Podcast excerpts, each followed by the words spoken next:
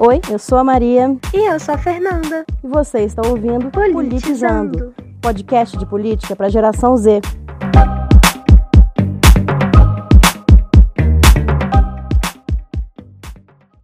E aí, como você tá? Eu tô bem, menina, e você? Eu? Eu tô de boa. Eu tô de boa. É, escuta, então a gente vai falar hoje sobre eleição da Câmara, não é isso? Exatamente. E você ficou sabendo alguma coisa da eleição da Câmara? Você sabe algo? Você quer perguntar algo de cara? Enfim, como que tá seu nível de saber? Cara, qual tá o meu nível? Tipo assim, é. Começou. Tá, nem sabia que ia rolar, aí rolou a eleição. Tipo assim, já vi depois que já tinha acabado. E aí eu soube que um cara chamado Arthur Lira, não é? Ele ganhou. E que esse cara, se eu não me engano, ele é apoiado pelo Bolsonaro. Mas eu não sei, porque na mesma hora que isso estava acontecendo, eu tava tão assim, preocupada com o Big Brother, que eu nem parei pra prestar atenção na coisa. Ai, maravilhoso, maravilhoso. Não, então olha só. Já que você tá atenta ao Big Brother, vamos nesse episódio também recuperar aqui o Big Brother, então, que eu posso te contar um pouco sobre a, a eleição da Câmara, o que aconteceu porque no final das contas, até que tem algo a ver com o Big Brother, se você parar pra pensar. É... Bom, você tem razão, né? Quem ganhou foi o Arthur Lira e o competidor dele, que é apoiado pelo Bolsonaro, né? E o competidor do Arthur, do Arthur Lira era o Baleia Rossi, que era apoiado pelo atual presidente da Câmara, que é o Rodrigo Maia, que faz parte do DEM, né? Agora, já entrando na nossa trama aí de Big Brother, Tal qual Carla Dias, o Rodrigo Maia foi traído, entendeu? Carlinha não queria que Arthur é, é, vetasse o Gil, queria que votasse Carol, que vetasse Carol, porque ela acha que Carol pode colocar ela no paredão. E aí se sentiu traída por Arthur, que colocou, vetou foi o Gil da prova. E a mesma coisa aconteceu com o Rodrigo Maia. O que acontece? O Rodrigo Maia, nossa Carlinha Dias, nosso Inxalá, é, o Rodrigo Maia estava construindo um bloco, porque, assim, é, assim, tal qual Carla Dias, o Rodrigo Maia, ele não tem, assim, particularmente nada a ver com o grupo da esquerda, né, que na casa é, era o Quarteto Fantástico, que agora virou o Trieto Fantástico, sei lá o que, que é. Ele não tem nada particularmente a ver com a esquerda, mas ele brigou com a direita, porque ele e o Bolsonaro ficaram trocando farpinha é, esse último ano todo, sabe? Apesar de que, no final das contas, o Rodrigo Maia continuou com a bunda gorda dele em cima dos pedidos de impeachment, ele tá com uma relação estremecida com o Bolsonaro, não é um apoiador. Tanto é que lançou, é, apoiou esse bloco com o Baleia Rossi, que é um cara do, do MDB. É, os dois partidos, tanto o DEM, né, do, do, do Rodrigo Maia, quanto o MDB, do Baleia Rossi, constituem o centro do espectro político, é, às vezes chamado de centrão, né? Qual que é o lance que ele foi traído? O Rodrigo Maia tinha construído essa aliança em torno de vários partidos que vinham do centro, da direita e, do, e do, do da esquerda é, para poder tentar peitar esse candidato do, do Bolsonaro. Então, nessa frente tinha o PT, tinha o MDB, tinha o PSDB, o PSB, tinha o DEM, claro, tinha o PDT, tinha o PCdoB, tinha o PV, tinha o Rede. Então, uma frente mais à esquerda, né, digamos. Só que aí o que, que pegou? Na nossa historinha, tal qual Arthur traiu a, a, a Carla, o DEM, que é o partido do próprio Rodrigo Maia, também traiu o Rodrigo Maia. Quer dizer, quando estavam chegando as vésperas da eleição da Câmara, estava todo mundo falando, ah, os analistas, né? Se ligavam na Rede Globo, ah, a gente não sabe o que, que vai acontecer. É, tudo indica que talvez seja o candidato do, do, do, do Bolsonaro, que seja o Lira. Mas tudo depende da taxa de traição. O que, que isso quer dizer? Porque, primeiro, o Centrão, como a gente já falou em vários outros episódios, se o ouvinte ainda não ouviu o episódio específico sobre o Centrão, volta lá e ouve é, o Centrão não tem uma, uma coerência, né? E muitas vezes os partidos que compõem o Centrão, eles mesmos não têm coerência. Como a gente falou, eles são muito, é, assim, ligados nessa politicagem mesmo, né? De troca de favor, vai votar no que tiver mais favorável para mim mesmo. É, então, tem uma taxa de traição muito grande. Então, não é porque o partido falou assim, ah, a gente se alia com fulano de tal, que o partido de fato, que os deputados daquele partido de fato vão votar no fulano de tal. Porque o voto é secreto. Igual no confessionário, o voto é secreto. Então, você pode falar que você, ah, eu sou do DEM, então eu vou votar junto com o Rodrigo Maia. Mas na hora virar casaco e não votar no Rodrigo Maia, entendeu? Então, às vésperas da, da eleição, estava todo mundo muito, muito incerto, muito inseguro do que, que ia acontecer de verdade. E aí acabou que o Rodrigo Maia ele foi traído é, pelo, pelo DEM, pelo próprio partido dele, que na, de última hora pulou para fora do barco e declarou apoio ao Lira. E ele também foi, trai, foi traído pelo PSDB. Porque o PSDB, Fernanda, aí voltemos aqui à nossa analogia big brodística. Sabe o Rodolfo, cantor de sertanejo do nosso programa BBB? Sei, sei. Então, o Rodolfo. O Rodolfo é um bom exemplo, que é um membro do Centrão, no nosso, na, no, no, no nosso cenário hipotético aqui. Porque o Rodolfo, ele, tipo assim, não é lá muito próximo, né, de, de Carol, de Projota, de Nego Di, de Lumena. Não é muito próximo desse pessoal, não. Porém, ele também não gosta do Gil. Então, é como se o Rodolfo resolvesse, é, simplesmente porque ele não gosta do, do, do, do Gil, bandear para o lado da Carol, entendeu? E foi isso que o PSDB fez, porque o PSDB ele não tinha, é, a princípio, né, ele fazia parte do bloco junto com o PT, o PDT, o MDB, etc. Assim que o, que o DEM fugiu, saiu do barco, pulou do barco, o PSDB também falou: ah, mas para mim faz mais sentido, tipo assim, me deixar levar por esse, essa raiva que a gente tem do PT é, do que compor um bloco com eles. Ainda mais que o bloco, naquele momento, quando o DEM saiu, já estava claro que seria um, um, bloco perdedor, né? Então o PSDB pulou desse barco, de, da, desse, dessa frente ampla, porque o negócio é o seguinte: é, é realmente uma frente ampla. E tem que, para poder derrotar o candidato do Bolsonaro, tinha que ser uma frente ampla, cara. Porque quando é, é, tem eleição dessas coisas da Câmara, porque o presidente ele sempre tem o poder de ficar liberando verba para os deputados, sabe? Então, quando vai chegando perto das eleições, isso sempre, sempre, sempre acontece. O presidente começa a liberar verba para os deputados fazerem as coisas deles, sabe? Obra, sei lá, construir um hospital, uma coisa assim. Então, é muito difícil formar um bloco contra o governo, sabe? Porque o governo tem essa arma aí, que é a arma financeira, para poder se sustentar. Ele vai, vai fazer o jogo desse pessoal. E como esse pessoal do centro é um pessoal é, é, que não se posiciona, igual esse pessoal do BBB, cara, é, é, sabe?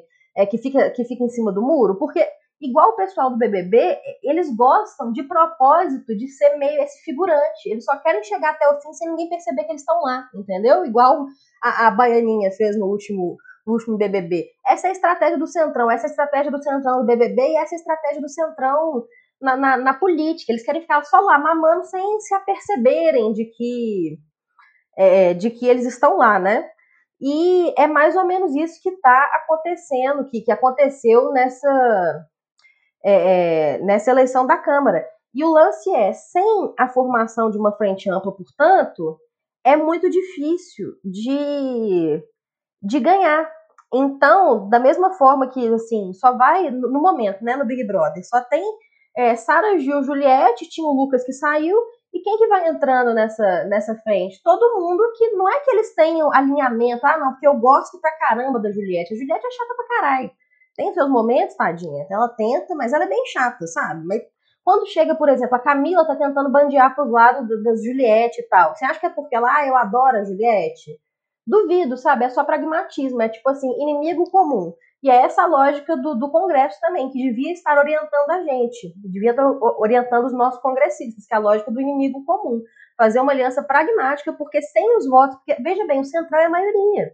De um lado a gente tem Sara Gil Juliette, do outro, a gente tem Carol Projota, Nego Di, Lumena e Pouca, digamos, a Pouca, eu fico meio em dúvida onde é que ela tá, mas acho que ela tá lá, firme. E no meio, pelo contrário, a gente tem muita gente. A gente tem o Arthur, o Fiuk, a, a Carla, a Camila, a Vi, o João, o Caio, o Rodolfo, a Thaís. Quer dizer, no final das contas, o resultado do jogo não está na mão nem da esquerda nem da direita, o resultado do jogo está na mão do centro. E como que a gente negocia com esse centro para poder trazer ele para o nosso lado. E isso não é da eleição de hoje. Como a gente já falou em outros episódios também, tem muito tempo que as eleições brasileiras estão na mão é desse centro, é desse centro fisiológico que a gente chama, né? Que é a galera que fica nesse, nesse negócio de troca de favor. Pouco importa a ideologia, ah, se é de direita, se é de esquerda, dane-se. O que eu quero é ganhar o jogo, entendeu? O que eu quero é sair, é sair daqui vivo. E. Ah, tem uma coisa que eu esqueci de falar. Porque teve candidato do. do, do, é, do teve o Lira e teve o Baleia Rossi, mas houve partidos que também lançaram candidaturas próprias. Então, tanto a direita quanto a esquerda, isso aconteceu.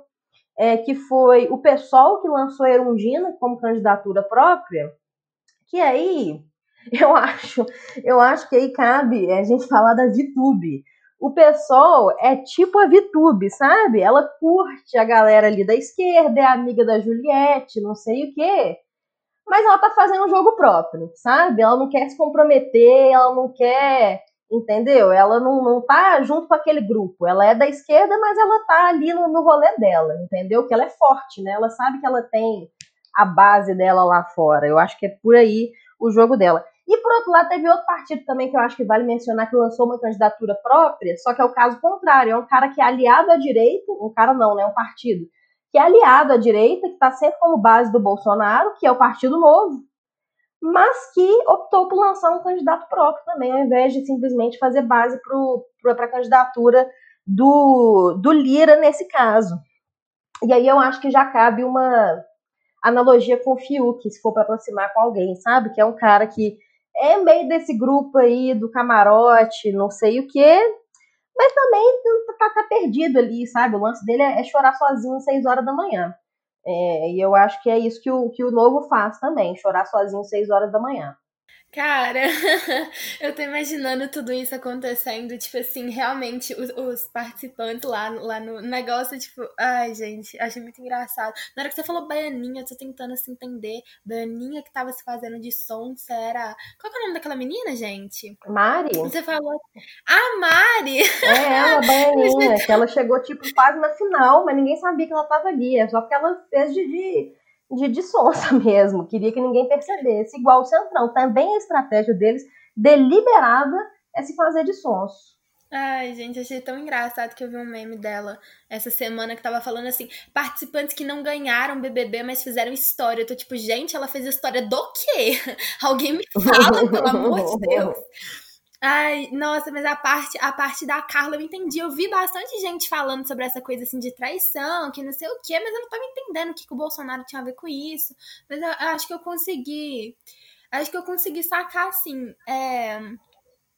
Essa foi basicamente a história, não foi? Tipo, começou e acabou aqui, não é? É, começou e acabou, não entendi a pergunta. Tipo, tem mais alguma coisa que aconteceu? Ou não? Por enquanto é oh, Não, a história foi essa. Tentou-se construir um bloco, esse bloco fracassou e a gente perdeu. E fim da história. tá, então o que, que eu quero perguntar? Era só pra ter certeza que acabou, então você ia falar mais alguma coisa. É, eu entendi que esse povo, né, mais ou menos aí da política, eles têm muito essa coisa de agir por interesse. E aí você colocou a Carla, né, como um personagem assim que foi que foi traído, que se sentiu traído, mas é, tirando essa coisa de base de interesse, qual que é a diferença, assim, entre o Arthur Lira e o... Ih, esqueci o nome do cara.